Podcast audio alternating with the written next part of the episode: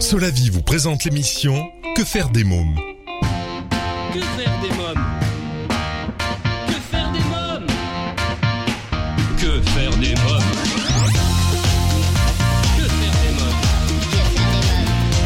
Que faire des mômes Que faire des mômes Que faire des mômes Bonjour à tous, bienvenue, c'est Eric Couder. Je suis très heureux de vous retrouver pour ce nouveau numéro de Que faire des mômes, l'émission 100% pour les parents. Au sommaire, aujourd'hui dans l'agenda des sorties, je reçois Stéphanie Pierron du spectacle Les vacances de Capucine, en ce moment à la Comédie de Paris. Mon invité jeunesse est Manuelle Pétry-Servin, productrice de la série La cabane à histoire. Dans la rubrique Quand les enfants dorment, l'invité du jour, Angela Amico, nous parlerons de son spectacle et de son album Voyage en Italie Romantica volume 1. Dans un instant, la rubrique Allo Eric, je serai en ligne avec Thérèse Magnoni d'Antignano, gérante de la société de garde d'enfants Jules et Juliette. Pendant toute l'émission, je vous invite, comme les semaines précédentes, à réagir sur le blog quefairedesmoms.fr et sur les réseaux sociaux Facebook, Twitter et Instagram. Que faire des mômes? Tout de suite, allô Eric. Mon rendez-vous téléphonique aujourd'hui est avec Thérèse Magnoni d'Intignano, gérante de la société de garde d'enfants Jules et Juliette. Oui, Oui, bonjour Thérèse euh, Magnoni. Euh, c'est Eric Couder de Que faire des mômes. oui, Alors- bonjour. Oui, bonjour. Euh, Vous êtes gérante de Jules et Juliette, une société de garde d'enfants. Comment est née cette société? Alors c'est une société qui est née de mon propre euh, constat. Je suis une mère euh, qui à un moment donné a été a une activité euh, de directrice des ressources humaines, donc une activité intense avec des larges horaires. J'étais une maman seule et je me suis aperçue que bien qu'ayant de la famille, j'avais des grosses difficultés à trouver un mode de garde qui soit adapté à mes contraintes professionnelles.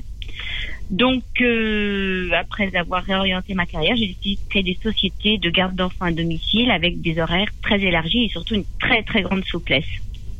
Alors, euh, quels sont les services que vous proposez Alors, rien que très classique, on, je propose des services de garde d'enfants à domicile 24 heures sur 24, 7 jours sur 7, sur plusieurs euh, territoires, euh, entre autres la Bourgogne et puis la région parisienne.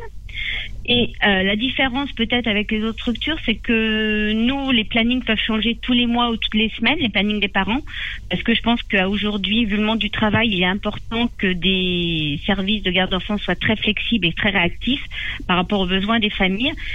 Et euh, on répond aussi au téléphone euh, presque 24 heures sur 24, 7 jours sur 7. Ah oui. Alors, qui peut faire appel justement à vos services?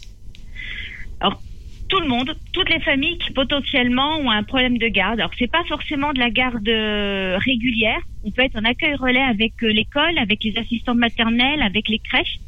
Euh, donc ça veut dire potentiellement des familles qui ont soit des horaires classiques. hein, euh, Il y a des enfants qui ont euh, les parents qui n'ont pas envie de mettre leur enfant euh, à la cantine, donc ça peut être sur des pauses méridiennes.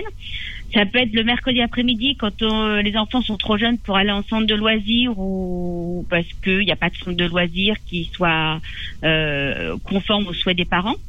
Et ça, surtout aussi les familles qui ont des horaires atypiques ou décalés, c'est-à-dire les infirmières, euh, les gendarmes, la police, euh, les commerçants.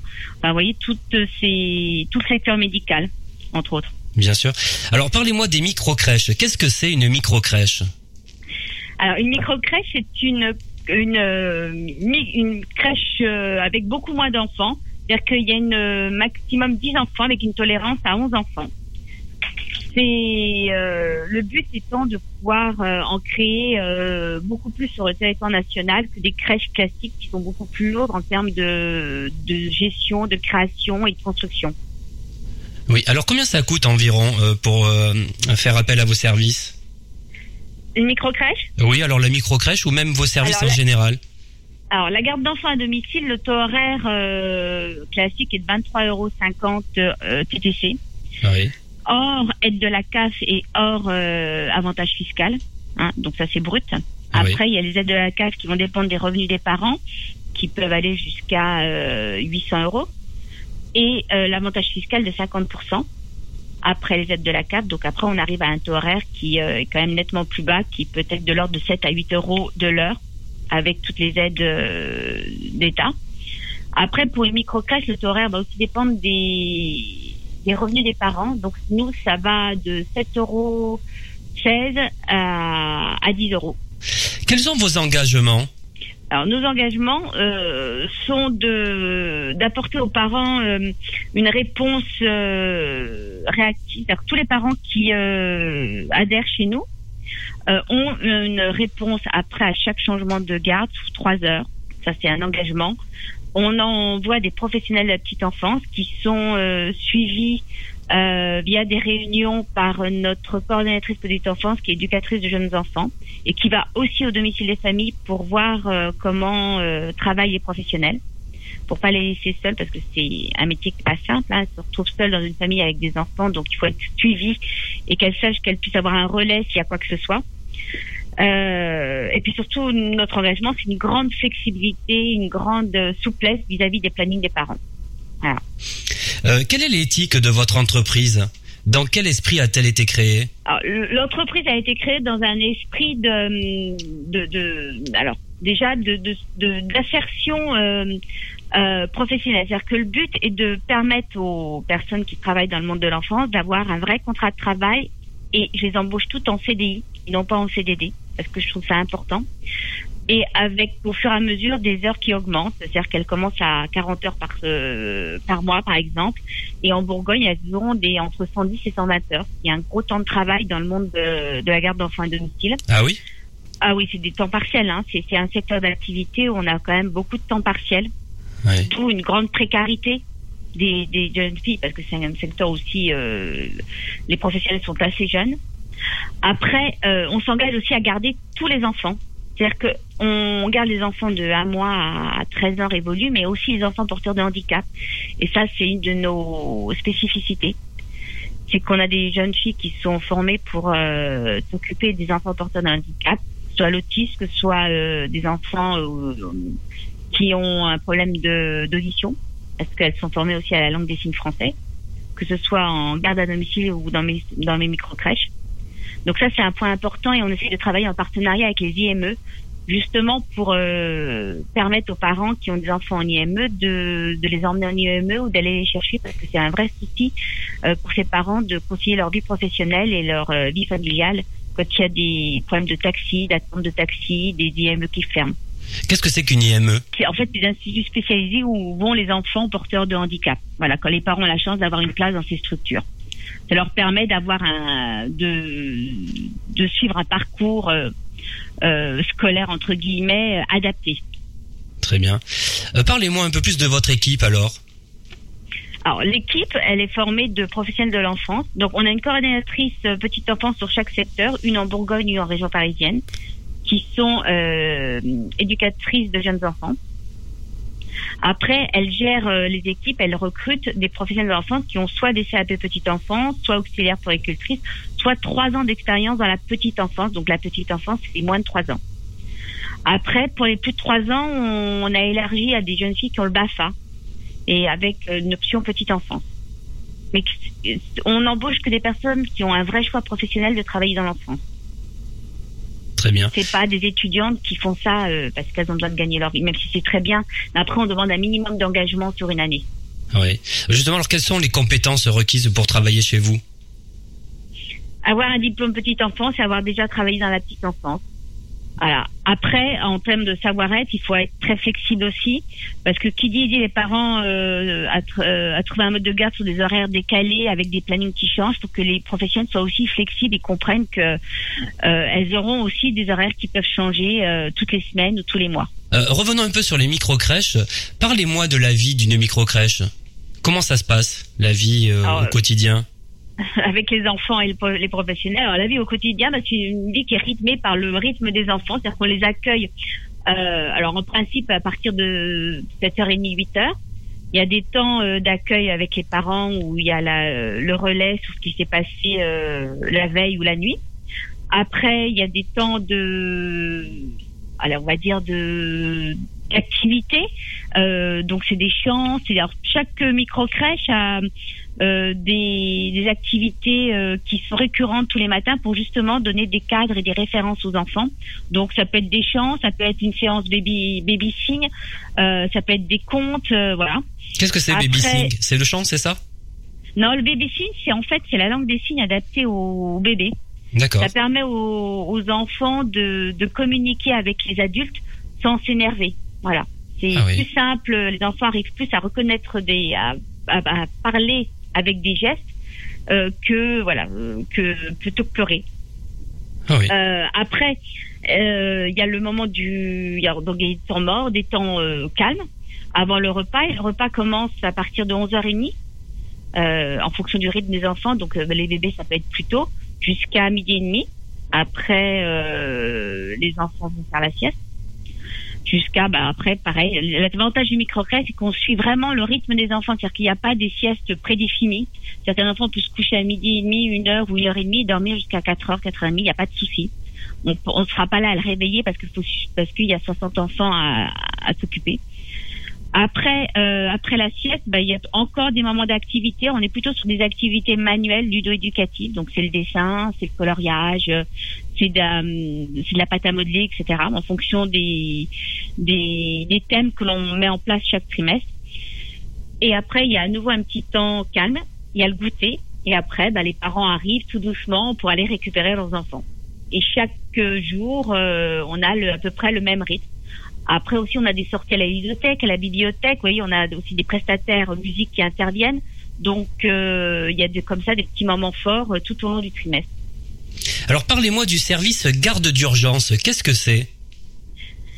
Alors, le service garde d'urgence, c'est des. Alors, sur les crèches, euh, sur les micro-crèches, par exemple, euh, j'ai mon numéro de portable qui, est donné. Les parents me font un SMS et dans les trois heures, je leur donne une, une solution de, de place disponible dans mes micro-crèches. Ça, c'est mon engagement. Après, dans la garde à domicile, la garde d'urgence, les parents qui ont euh, adhéré chez nous, mais uniquement pour des enfants malades ou des voilà des gardes d'urgence, une réunion tardive. Et là, pareil, ils nous appellent et dans les deux heures, ils ont un- une professionnelle de l'enfance qui intervient à leur domicile ou qui vont chercher l'enfant à l'école D'accord. Euh, comment peut-on vous contacter?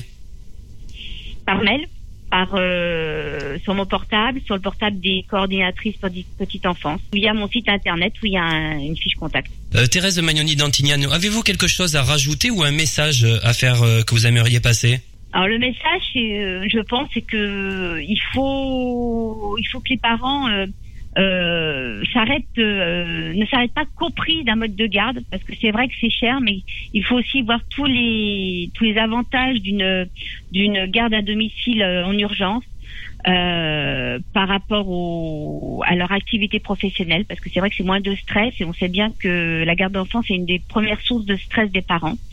Après, si j'ai un message à passer, c'est aussi peut-être solliciter les entreprises à, à axer leur euh, leur euh, process RH sur euh, une aide à la garde d'enfants à domicile ou, en micro-crèche pour justement aider à la parentalité et éviter euh, le stress de leurs parents salariés. Ça, c'est un point essentiel parce que je pense que dans le cadre d'une responsabilité, la RSE des entreprises, c'est important aussi d'aider les salariés à trouver un mode de garde et à travailler sereinement. Merci Thérèse Magnoni d'Antignano. Merci beaucoup. Il n'y a pas de quoi.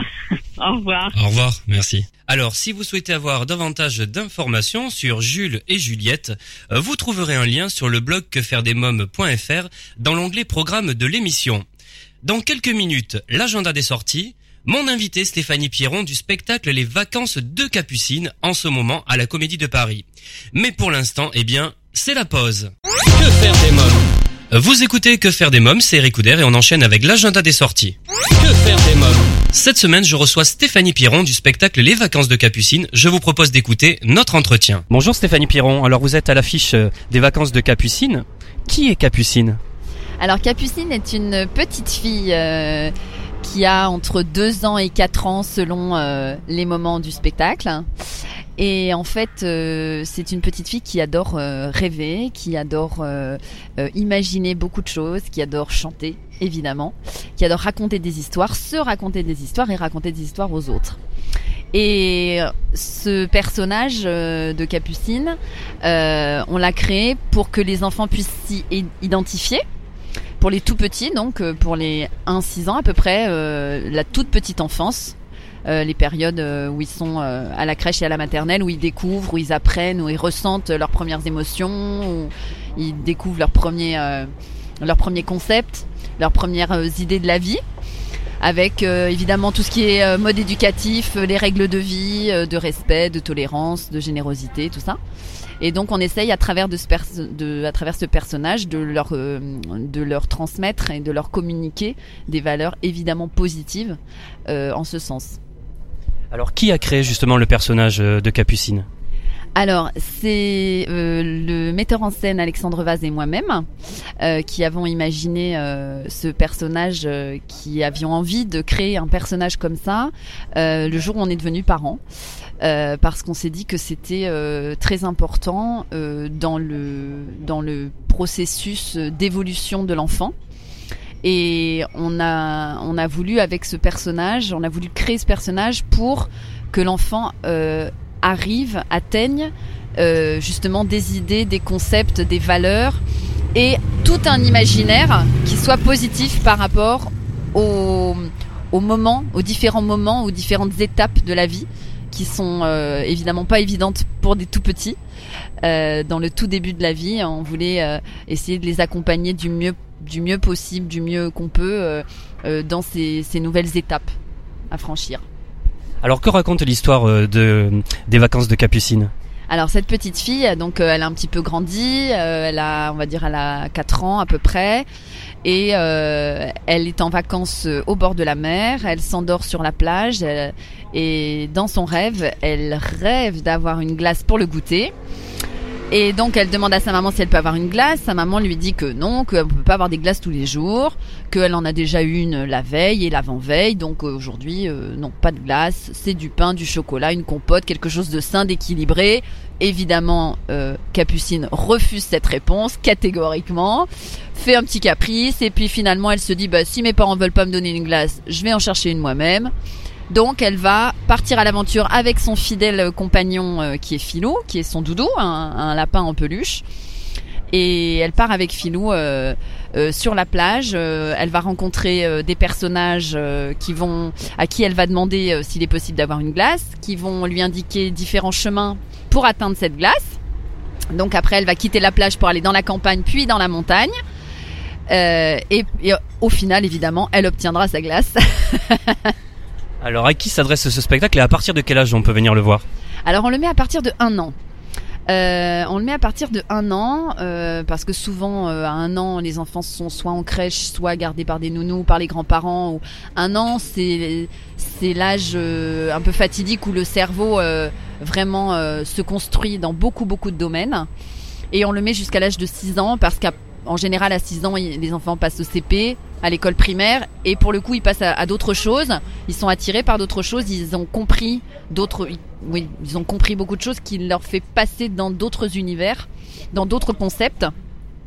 Donc on le met euh, voilà entre 1 et 6 ans à peu près euh, voilà vraiment la toute petite enfance euh, voilà qui est un âge enfin une période en tout cas avec différents âges où ils découvrent les formes les couleurs les lettres et puis après évidemment toutes les notions de, de vie alors Alexandre Vaz est le metteur en scène et l'auteur. Comment vous a-t-il fait travailler? Alors euh, déjà, on a travaillé essentiellement sur le personnage. Ensuite, euh, tout ce qui entourait le personnage, c'est-à-dire dans la vie, euh, dans la vie familiale, dans la vie sociale. Et puis, donc du coup, on s'est beaucoup beaucoup renseigné. On est allé voir des psychomotriciens, des psychologues pour enfants, des éducatrices pour enfants. Euh, on est allé dans les PMI. On s'est beaucoup renseigné dans les écoles maternelles, euh, dans les crèches, euh, voir les hôpitaux. Et pour justement essayer de vraiment comprendre l'évolution d'un enfant vraiment dans cette période de la toute petite enfance, comment un enfant évolue, qu'est-ce qu'il peut ressentir, qu'est-ce qu'il peut comprendre, ne pas percevoir.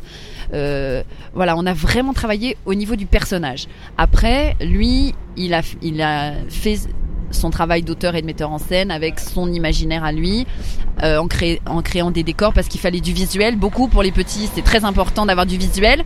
Et puis on a travaillé avec des musiciens qui nous ont apporté des mélodies, qui nous ont apporté des arrangements sur des mélodies qui étaient déjà connues, puisque ce sont des comptines qui sont connues des enfants en général.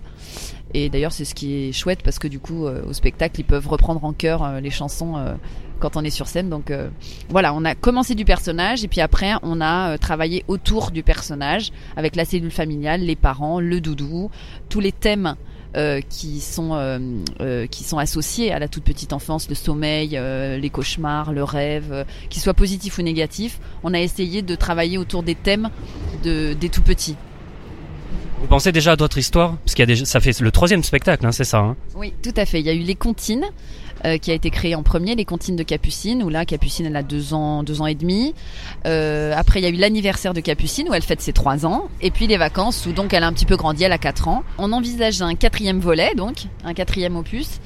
Euh, alors bon, dont on n'a évidemment pas encore le titre et l'histoire, mais euh, on envisage cette fois-ci euh, de passer dans l'enfance. On quitte la toute petite enfance pour passer dans l'enfance. Euh, donc une tranche d'âge peut-être un petit peu supérieure, plutôt du 4-8 ans. Euh, avec donc les problématiques, on aborderait les problématiques de cette tranche d'âge-là. Et en revanche, ce serait plus des comptines euh, connues de tous, ce serait uniquement des créations.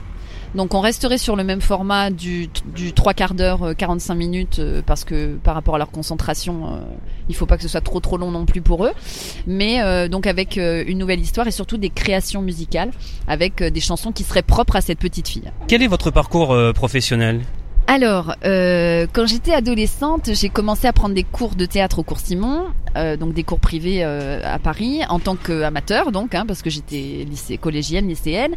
Et puis euh, ensuite, euh, après mon bac, j'ai voulu entamer une formation professionnelle parce que j'ai voulu faire ce métier de comédienne. Donc euh, j'ai fait trois ans de formation professionnelle au cours Simon. Et puis euh, quasiment immédiatement à la sortie des cours, euh, j'ai rencontré euh, par hasard euh, Alexandre Vaz qui cherchait une comédienne pour intégrer sa troupe pour jouer dans des spectacles pour enfants. Euh, donc euh, qui était pour d'une tranche d'âge supérieure à l'époque, hein, c'était plutôt des spectacles pour les 5-12 ans. Euh, et donc j'ai intégré la troupe et, et, ça fait 15 ans que je suis dans cette troupe. Et puis en parallèle, j'ai fait 10 ans de danse classique et puis j'ai fait euh, de la musique, du piano et un peu de chant. Et du cinéma, il me semble. Euh, Et de la télé, dans les séries télé également. Oui, un petit peu. Il m'arrive en effet d'avoir quelques tournages euh, euh, pour des séries télé euh, ou euh, quelques longs métrages au cinéma. Stéphanie Piran, où avez-vous grandi? À Paris. j'ai toujours vécu à Paris, j'ai grandi à Paris. euh, oui, oui, mon enfance, mon adolescence, euh, j'ai toujours été à Paris. Quelle petite fille étiez-vous? Eh ben, j'ai quelques points communs avec cette capucine, inévitablement, Euh, puisque je, évidemment, je, je, je, je, je me retrouve un petit peu en elle aussi. Euh, dans la mesure où, euh, mais comme bon nombre d'enfants à cet âge-là, hein, bon, bon nombre d'enfants, euh, de petites filles euh, entre entre 2 et 6 ans euh, sont euh, tantôt pleines de joie de vivre et puis à contrario parfois très déboussolées, très perdues, avec leurs craintes, leurs doutes, mais toujours une énergie, essayer de transmettre des valeurs positives et puis la découverte la découverte euh, de, de l'être humain, des animaux, euh, des, euh, des saisons, euh, euh, et puis des, des, toujours, j'en reviens aux valeurs. C'est vrai que euh, la, la transmission des valeurs dans la famille, je trouve ça très important. Donc j'ai essayé de le remettre un petit peu dans le spectacle. Justement, alors quelle était la relation avec vos parents? Ah ben enfant, j'étais très très proche de mes parents. Bon, je suis toujours remarqué, mais et euh, oui parce que c'est bah, c'est eux qui m'ont qui m'ont appris des choses, qui m'ont qui m'ont fait découvrir des choses, qui m'ont euh, ouvert euh, au- au monde extérieur, qui m'ont appris euh, bah, les choses de la vie. Hein, euh, et les parents, c'est évidemment fondamental. Après. Ça peut ne pas être les parents. Hein. Pour certains enfants, ça va être un oncle, une tante, un- une grand-mère, un grand-père, euh, un frère, une sœur qui va les guider. Mais euh, pour ma part, ça a été vraiment mes deux guides euh, dans la dans, dans la toute petite enfance et dans l'enfance, ça a été mes deux guides euh, sur lesquels je pouvais vraiment m'appuyer en toutes circonstances. Alors justement, quand vous étiez enfant, de quoi raffoliez-vous à votre goûter, pour votre goûter? Oh ben évidemment, je souhaitais une crêpe, une gaufre, une glace, du popcorn, euh, des choses comme ça. Et ça c'est de la gourmandise. Après, euh, je pouvais très bien me contenter aussi parce que j'étais, euh, j'aimais manger et, j'étais gourmande, donc euh, je, j'acceptais tout à fait euh, les fruits, les compotes, euh, le pain et le chocolat. hein. Mais évidemment euh, que instinctivement l'enfant va vers le sucré euh, et va aussi vers ce qui est interdit ou ce qui n'est pas autorisé. pas forcément interdit, mais en tout cas pas autorisé tous les jours. On est toujours attiré par ce qu'on peut pas avoir. Donc euh, j'étais évidemment attirée par les choses que éventuellement mes parents pouvaient me refuser. Alors on le disait tout à l'heure, dans le spectacle, il y a une vingtaine de comptines traditionnelles. Euh, quelles sont-elles? Alors, ça dépend des spectacles. Dans les spectacles des comptines, on retrouve euh, une souris verte qui est très connue, euh, la chanson du clown, euh, l'éléphant, Petit Papa Noël, Mon beau sapin. Qu'est-ce qu'on retrouve À vous dirai-je maman des chansons, oui, vraiment traditionnelles. Dans le spectacle de l'anniversaire, on va retrouver des comptines un peu plus modernes, on va dire, qu'on chante vraiment plus dans les crèches et dans les maternelles que dans les familles.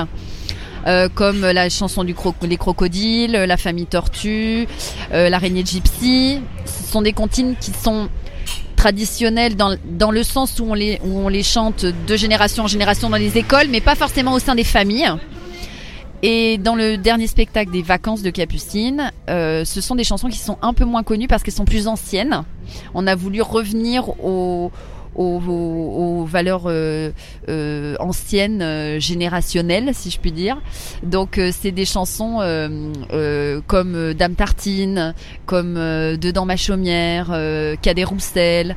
S'il y a Pirouette Cacahuète qui est beaucoup chanté dans les écoles et dans les maternelles encore, mais ce sont quand même des chansons dans l'ensemble qui sont un peu moins connues.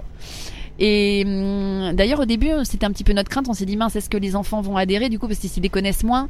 Et en fait, ils sont contents, euh, comme les parents d'ailleurs, de les découvrir pour celles qui connaissent pas. Et du coup, euh, eh ben, ça fonctionne tout aussi bien. Alors quel message souhaiteriez-vous euh, faire passer pour convaincre tous les parents d'emmener eh leurs enfants voir les vacances de Capucine? Bah écoutez, si vous voulez passer un bon moment, venez voir les vacances de Capucine. Non, voilà, c'est voilà, c'est trois quarts d'heure. Euh, c'est trois quarts d'heure pendant lesquels je raconte une histoire, l'histoire de mes vacances, l'histoire de la quête de cette glace, euh, à travers euh, donc euh, voilà, à travers laquelle je vais euh, rencontrer différents personnages ou des animaux euh, qui vont faire évoluer le personnage, qui vont apprendre des choses au personnage et qui vont faire ressentir des émotions au personnage. Il y a donc 20 chansons avec des chorégraphies parce que les chansons sont chorégraphiées pour la plupart en tout cas. Et du coup, euh, c'est un c'est un univers euh, visuel, sonore et cognitif qui est, je pense, euh, important pour l'enfant. Après, on adhère, on n'adhère pas, mais disons que moi j'aime euh, transmettre ces valeurs-là à travers du visuel, de l'auditif et euh, des valeurs euh, morales. Merci Stéphanie Pierron. Merci à vous. Alors si vous souhaitez avoir davantage d'informations sur les vacances de Capucine, je vous invite à vous rendre sur le blog quefairedesmoms.fr. Vous trouverez un lien dans l'onglet programme de l'émission. Dans quelques minutes, l'invité jeunesse, je reçois Emmanuelle Pétri-Sirvin, productrice de la série La cabane à histoire, mais d'abord faisons une courte pause. Que faire des mômes? Vous écoutez Que faire des mômes, l'émission 100% pour les parents. Tout de suite, c'est l'invité jeunesse. Que faire des mômes? Mon invité jeunesse aujourd'hui est Emmanuelle Pétri-Sirvin, productrice de la série La cabane à histoire. Bonjour Emmanuelle Pétri-Sirvin. Bonjour. Alors vous êtes la productrice de La cabane à histoire, une œuvre audiovisuelle hybride astucieusement animation et prise de vue réelle pour faire découvrir aux 4-7 ans le plaisir de la lecture. Comment est née cette aventure et qui en est à l'origine? Alors d'abord, je suis pas la seule productrice, c'est mon associé qui est Jean-Baptiste Wery, Oui. qui a, avec qui mon acolyte est complice, et on tous les deux, euh, d'abord nous aimons beaucoup les livres, euh, nous avons une grande passion pour les livres, et euh, elle est née cette idée il y a 4-5 ans. Euh, on a beaucoup réfléchi à comment donner le goût de, des livres aux enfants. Moi, j'ai moi-même une, de mes filles qui déteste lire, donc c'était pour moi un challenge à, surmonter. Et hum, on s'est dit que hum, de pouvoir, d'une part, de pouvoir utiliser entre guillemets le médium de la télévision, euh, qui est le- quand même un des écrans favoris des enfants, euh, et d'autre part de pouvoir euh, les laisser vivre dans une cabane, dans les arbres, euh, loin de l'école, loin des parents, loin des profs, loin de tout le monde qui normalement oblige à lire.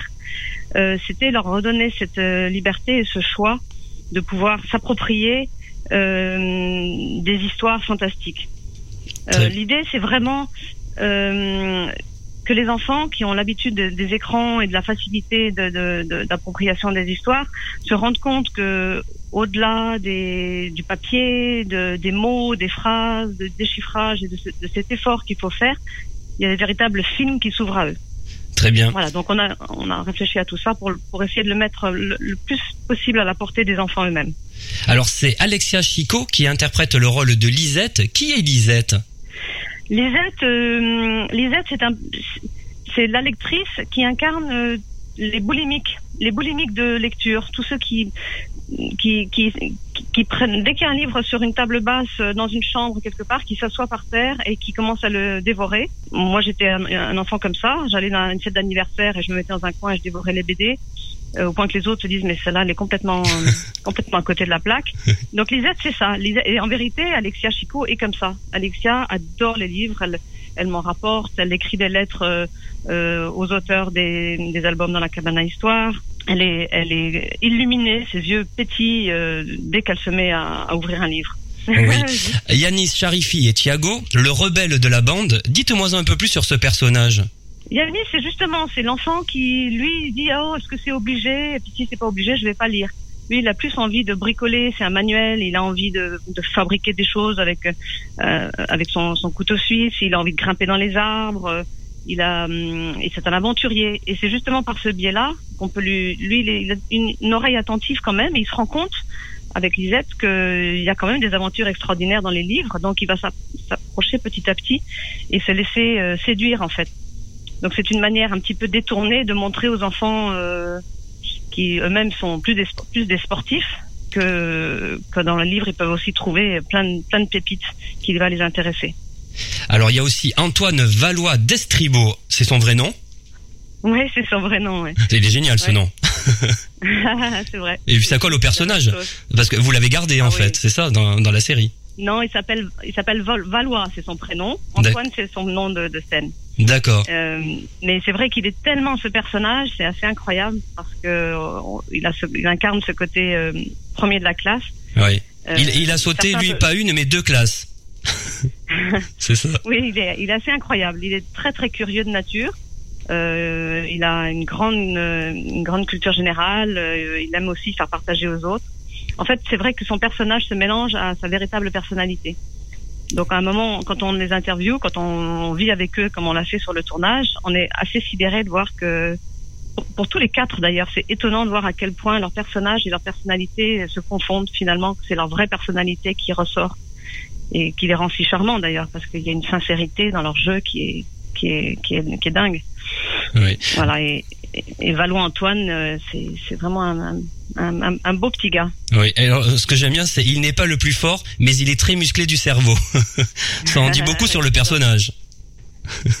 C'est vrai. Bon, on a tout, il y a toutes sortes de- d'intelligence. Hein, il y en a sept, euh, paraît-il. Donc on peut en avoir deux ou trois. Et, et c'est vrai que lui, il incarne l'intelligence de, de celle que euh, que les gens considèrent être l'intelligence la plus la plus visible, celle la, la scolaire, quoi, la, celle de la culture. Bien sûr. Et puis il y a la petite sœur de Lisette, Fanny, qui est jouée par Juliane euh, Lepoureau. Euh, alors parlez-moi un peu de, de ce personnage-là. Alors le personnage ou la ou l'actrice Euh, le personnage. Euh, le personnage, elle, elle, elle incarne aux yeux du, du public le- l'enfant qui ne sait pas encore lire et qui est assez fasciné en disant mais peut-être qu'un jour, oh là là, mon Dieu, peut-être qu'un jour j'y arriverai. Et euh, ça lui paraît être un monde inaccessible euh, et elle, euh, elle vit les aventures de manière beaucoup plus premier degré. En fait, c'est une grande émotive.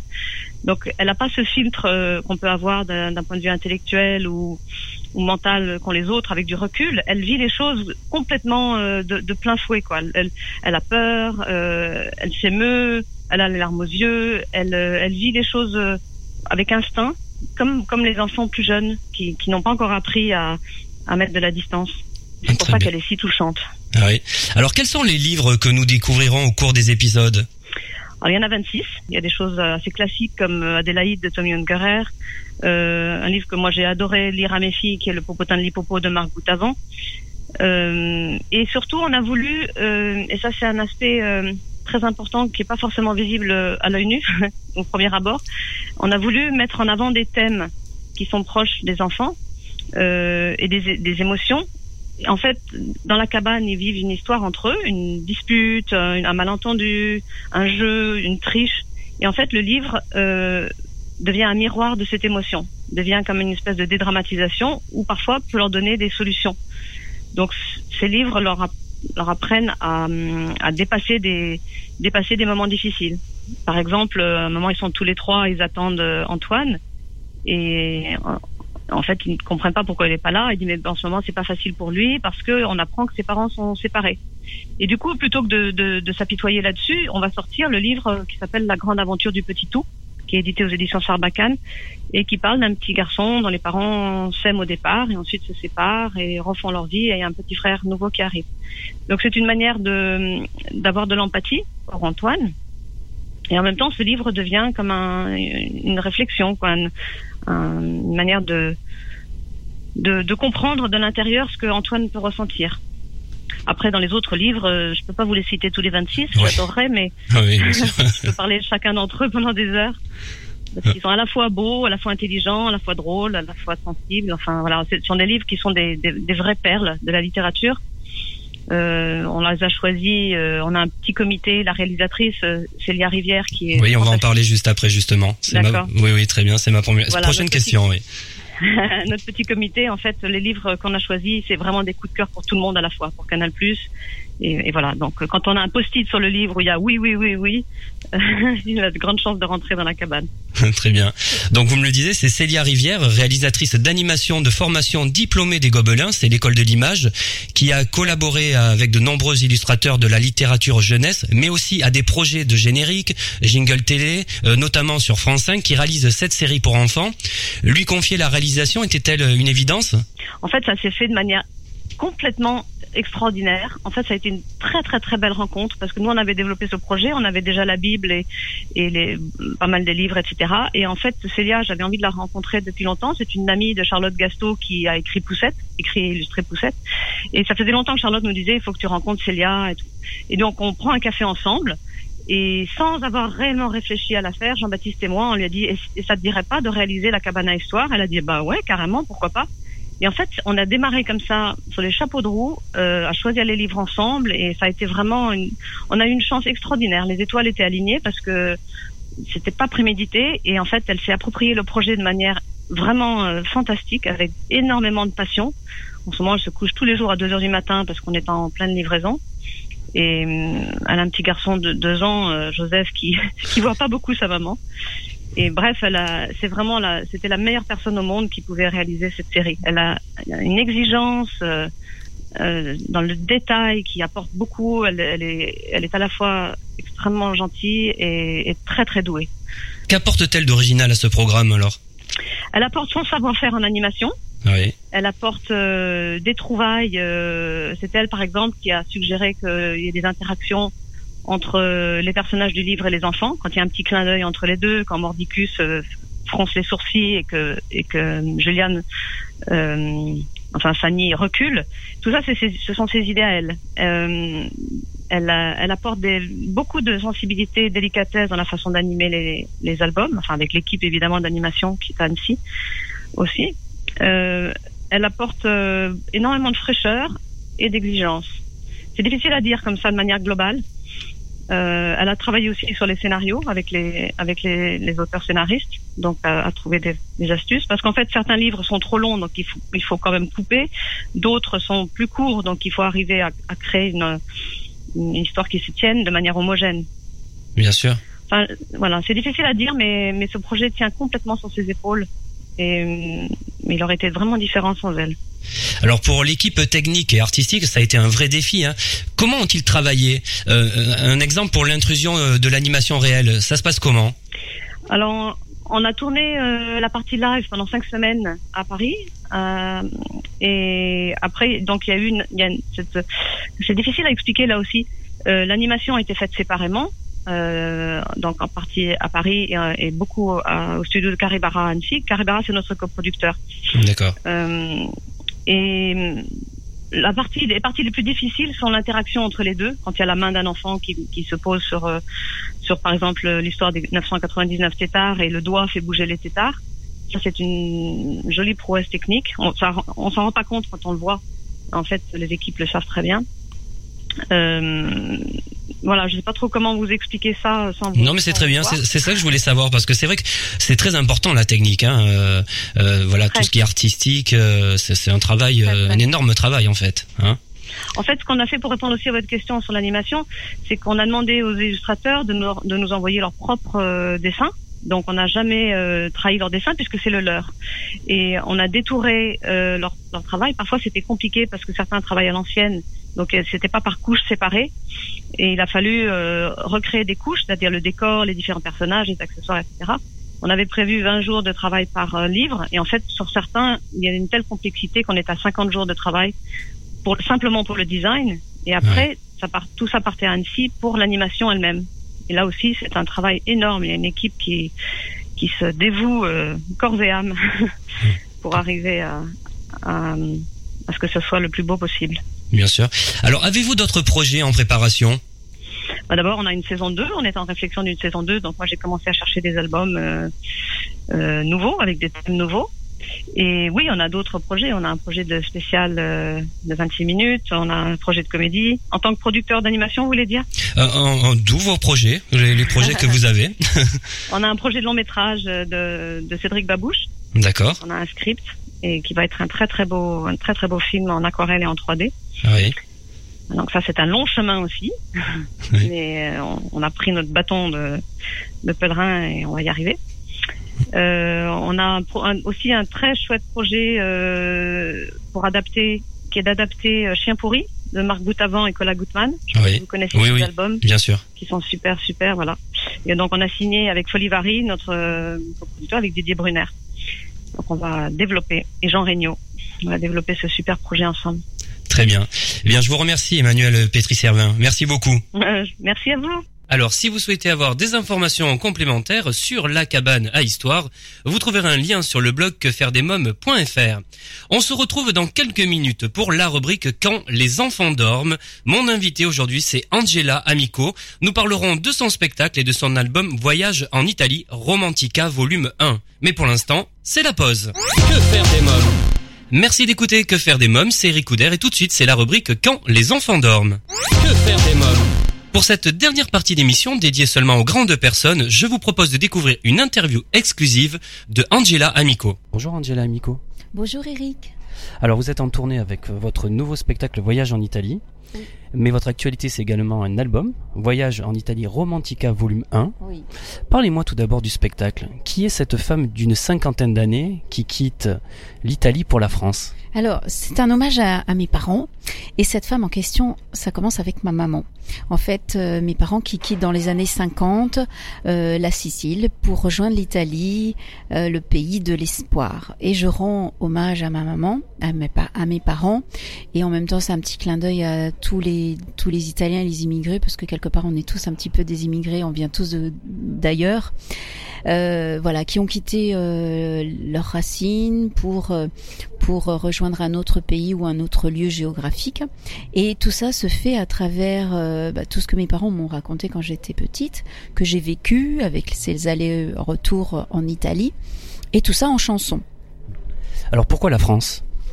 Alors pourquoi la France? Parce que à l'époque, euh, c'est vrai que maman me disait, et d'ailleurs je le raconte dans mon spectacle, euh, que son que son père était parti en Amérique. Il était resté trois mois la première fois, après il y est retourné. Alors il y avait une forte immigration euh, avant les années 50 qui s'était faite des Italiens qui allaient en Amérique. C'est pour ça qu'il y a beaucoup de d'Italiens aussi en, en Amérique. Et puis il y a eu une autre vague euh, avec euh, avec d'autres Italiens qui ont voulu aussi euh, euh, aller en France parce qu'on reconstruisait, que la France avait besoin de main d'œuvre et on venait les chercher en Italie. Maman me racontait ça avec papa que on était euh, c'était des camions avec des haut-parleurs qui venaient en disant on a besoin de main d'œuvre venez euh, venez venez en France voilà ça s'est fait comme ça on, retrouve tout ça dans le spectacle? Oui, oui, voilà. Là, je donne un petit peu les détails, mais euh, grosso modo, euh, oui. On, alors, il y a beaucoup d'humour, beaucoup de d'émotion parce que je, je raconte un petit peu dans les conditions dans lesquelles mes parents sont arrivés en France. Alors moi, je suis arrivée dix ans après tout ça, hein, donc je, je ne fais que que euh, incarner un petit peu les personnages. Alors, au début, je suis ma- je suis la fille qui raconte. Ensuite, je suis ma maman. Euh, ensuite, je suis l'adolescente. Alors ça, c'est moi. Voilà, donc c'est rigolo. Euh, je reviens sur scène euh, avec des etc. Enfin, hein. et et, euh, et je, je, me je me souviens donc de mes étés en quand j'allais en Sicile l'été pendant les vacances et avec tous les tubes, les, les chansons italiennes. Voilà, donc c'est un c'est un voyage dans le temps et l'espace parce que on part de la Sicile. C'est vrai qu'on rejoint la France, donc on traverse toute toute l'Italie parce qu'à l'époque ça se faisait en, train. On avait euh, deux jours de train, mais c'est aussi un voyage dans le temps euh, mais dans l'espace aussi, voilà. Donc euh, c'est pour ça qu'il s'appelle Voyage en Italie. Alors vous revisitez les plus belles chansons italiennes. Quelles sont-elles? Alors il y en a beaucoup. Hein. On a dû faire un choix. Donc je commence avec une tarentelle sicilienne euh, qui s'appelle Aballati que mon, le, compatriote euh, Roberto Alagna a reprise. Mais c'est une très très ancienne chanson que mes parents chantaient, que ses que ses parents chantaient. Et euh, donc en fait je fais je fais un petit tour des années 50, 60, 70, 80, 92. Alors pour pour citer, euh, il y a Volare, euh, Dimmi quando tu verrai, Marina, Azzurro, euh, Una lacrima su, sul viso di Bobby Solo, et puis aussi Gloria, Sara perché Vivo per lei, euh, et puis on termine sur vraiment euh, avec quelque chose de très rock comme Zucchero Baila. Euh, il y a il y a aussi Perché fai. Enfin, il y en a plein, plein, plein parce que j'ai fait j'ai fait des petits échantillons de, de, pas mal de succès, voilà, qui me semblaient connus par le public français et puis euh, voilà un peu plus populaire. Comment est né ce projet? Oui, il est né il y a, il y a plusieurs années, euh, il y a au moins 4, quatre ans où je voulais vraiment faire. Euh, alors au départ, c'était pas une comédie musicale, c'était vraiment un tour de chant avec des musiciens et je voulais faire que des que que des que des medleys. Donc il y en avait énormément. Et puis euh, petit à petit, euh, j'ai voulu, euh, j'ai voulu vraiment rendre hommage à mes parents. Et puis je me suis dit pourquoi pas relier ces chansons à travers, à travers une histoire et un fil conducteur. et puis aussi toucher le théâtre parce que je, je n'avais encore pas touché le théâtre. Et même si je sais qu'au fond de moi-même, j'avais envie de ça me titillait. Hein. J'ai toujours voulu être chanteuse, mais aussi faire la comédie. Et puis les, les occasions se sont présentées voilà, euh, l'occasion, euh, le bon endroit avec les bonnes rencontres, les bonnes personnes. Alors il y a l'album également, euh, Voyage en Italie. Combien il y a de titres dans cet album? Ah bonne question, je sais pas. Je crois qu'il y en a une trentaine parce qu'en fait, voilà, il y a des il y a des medleys. Euh, il y a des medleys, puis il y a certaines chansons, chansons qui sont en, en entier. Il y a notamment un, duo avec euh, Mathieu Sampéré, Vivo per lei. Il y a un duo avec euh, Christian Delagrange, euh, Questione di Feeling, très connu de Riccardo Cocciante. il y a il y a aussi un duo avec moi-même, oui, je suis malade, stomale. Voilà, je fais chanson en français de Alice Donna, hein, de Serge Lama. Et euh, qu'est-ce qu'il y a d'autre? Il y a aussi mon ami euh, Nicolas Frassanito de Solavi qui chante euh, la chanson de Via Come de Paolo Conte, qui la chante merveilleusement bien. voilà, je crois que j'ai j'ai pas j'ai oublié personne d'autre. Où avez-vous enregistré l'album? Alors à Metz, à la maison euh, familial avec mon ami euh, Marc Darvers, hein, un studio. Voilà, on fait ça vraiment euh, comme à la maison tranquille. Il adore la chanson italienne, ça c'est un bonheur. Et voilà, les arrangements sont faits par lui. On a des musiciens bien sûr qui enregistrent les guitares, etc., etc. Et, et voilà, c'est fait dans le sud, au soleil, pas très loin des oliviers. Euh, voilà, même à côté, hein, sous les oliviers presque.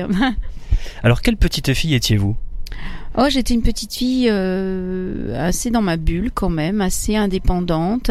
Je me, j'ai toujours voulu être chanteuse et euh, c'est vrai que je jouais déjà un petit peu la comédie. Et c'est vrai que pour moi, euh, pour moi, j'étais assez, je suis, je crois, j'adore jouer. Alors, quels sont vos prochains projets? Ben il y en a pas mal. Alors déjà donc Voyage en Italie, cette comédie musicale, on l'a jouée au Festival d'Avignon tout l'été. Ça a été un succès, euh, vraiment, euh, je m'attendais pas à, tout ça. Et puis on va le rejouer cet été, euh, donc l'été 2017. mais avant, donc ça, on est en train de, de, mettre ça en place. On va le jouer sur Paris. Alors, on parlait des projets. Il y a un autre projet qui vous tient à cœur. je crois un projet qui est en lien avec votre maman. Parlez-moi-en. Voilà, alors euh, cette, cette chanson s'appelle Mamma Mia, ça veut dire ma maman. Elle est, euh, elle est dans le spectacle Voyage en Italie, puisque je fais un, petit clin d'œil à, à, ma maman là-haut, euh, où c'est une chanson que je lui avais écrite avant qu'elle elle quitte ce monde. Pour voilà, j'avais besoin de lui exprimer des choses avant avant qu'elle parte. Et puis, comme je visitais beaucoup de personnes qui avaient la maladie d'Alzheimer, Euh, j'avais envie de d'apporter ma contribution en tant qu'artiste, mais comment? Parce que voilà, après. Euh, euh, et ma façon de d'apporter cette contribution, j'ai voulu euh, céder tous mes droits d'auteur à l'association, à la Fondation France Alzheimer. Voilà, donc il y a un petit single qui va qui va sortir avec la version une version acoustique, une version française, une version italienne et une version karaoké. Et 500 exemplaires de ce single seront offerts à la fondation, plus bien sûr euh, euh, les, bénéfices. Enfin, il n'y aura pas de bénéfices pour nous, mais en tout cas, tout sera reversé à la fondation. Et l'Italie alors Quel rapport avez-vous avec l'Italie? Vous y retournez souvent? Euh, Vous avez pensé à jouer carrément sur, sur la scène italienne? Oui, oui, parce que j'ai des rencontres qui se font. Bon, déjà, j'ai mes origines, j'ai des, des contacts, mais euh, je pense déjà à une adaptation en italien. Pour l'instant, c'est vrai que le texte dans, ma comédie, c'est vrai que je, le, je l'ai en français, euh, mais donc, euh, mais c'est vrai que je pense déjà à une adaptation italienne à suivre. À suivre. Merci Angela et Miko. Merci Eric, merci beaucoup à nos, nos auditeurs, merci beaucoup, à très bientôt.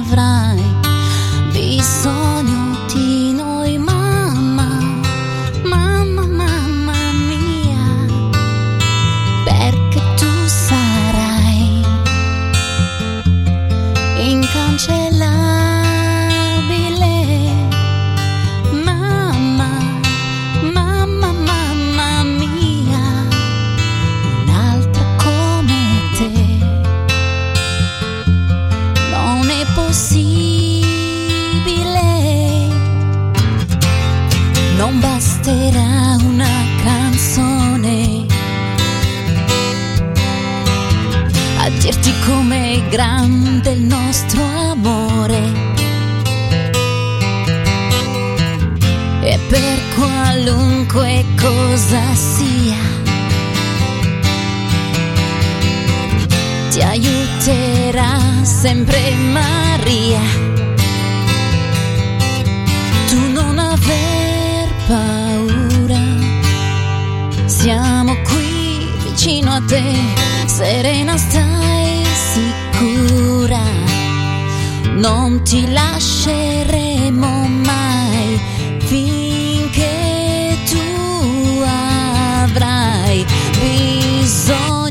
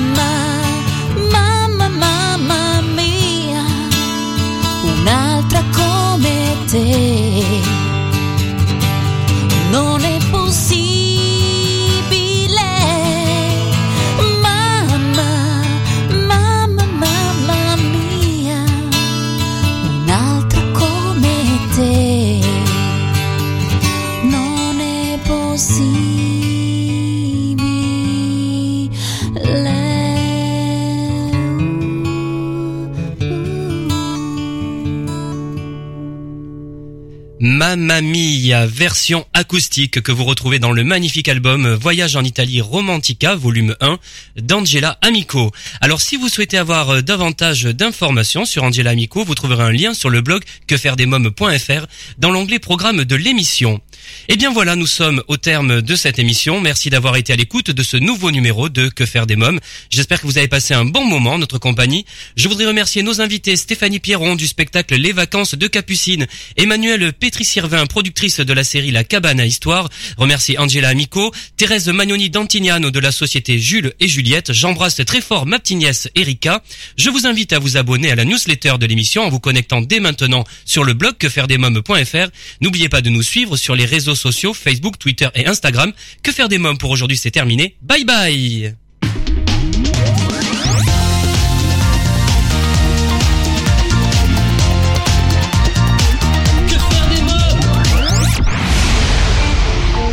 Vie vous a présenté l'émission Que faire des mômes?